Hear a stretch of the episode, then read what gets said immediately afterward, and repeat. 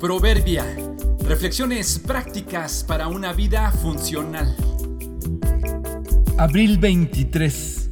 Un nuevo camino. La mejor manera de no detener el progreso es avanzando o dejando avanzar. Nos pusimos de acuerdo para correr juntos por la mañana. El plan ese día era correr solo 5 kilómetros, pero por lo atractivo del recorrido nos extendimos hasta completar 10. Yo estaba de visita en su país y en la casa de un amigo.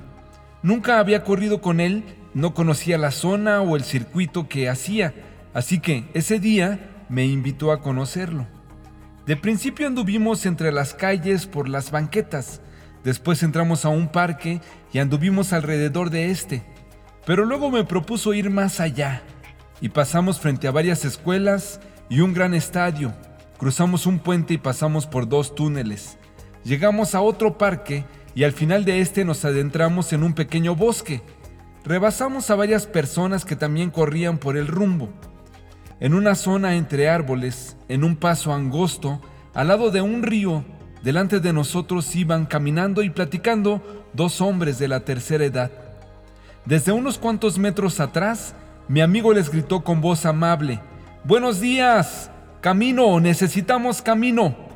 Supongo que los hombres no lo escucharon porque siguieron caminando lentamente como si nada.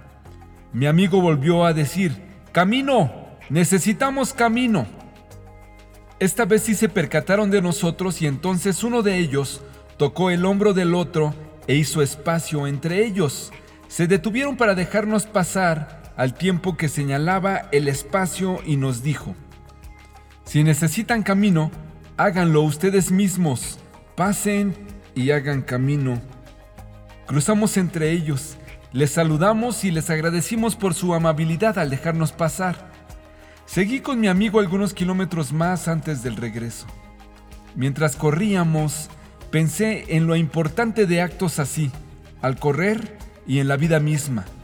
Hay momentos donde debemos hacernos a un lado y permitir que los de atrás nos pasen, admitir que nuestro paso se hizo lento y que estamos deteniendo a los que vienen. Hay momentos donde los que vienen atrás deben levantar la voz y pedir permiso para pasar, y entonces no solo andar por el camino, sino ellos hacer el camino. ¿En qué punto del camino estás? ¿Será que necesitas hacerte a un lado? No significa eso que ya no debas avanzar, sino que debes hacerlo a otro ritmo y andar con calma. ¿Será que necesitas levantar la voz y pedir camino? Quizá debas avanzar y hacer ahora tú el camino. Ocupamos sabiduría de Dios para discernir nuestros momentos. No te detengas, sigue avanzando o permite avanzar. Es el novio quien se casa con la novia y el amigo del novio simplemente se alegra de poder estar al lado del novio y oír sus votos. Por lo tanto, oír que él tiene éxito me llena de alegría él debe tener cada vez más importancia y yo menos.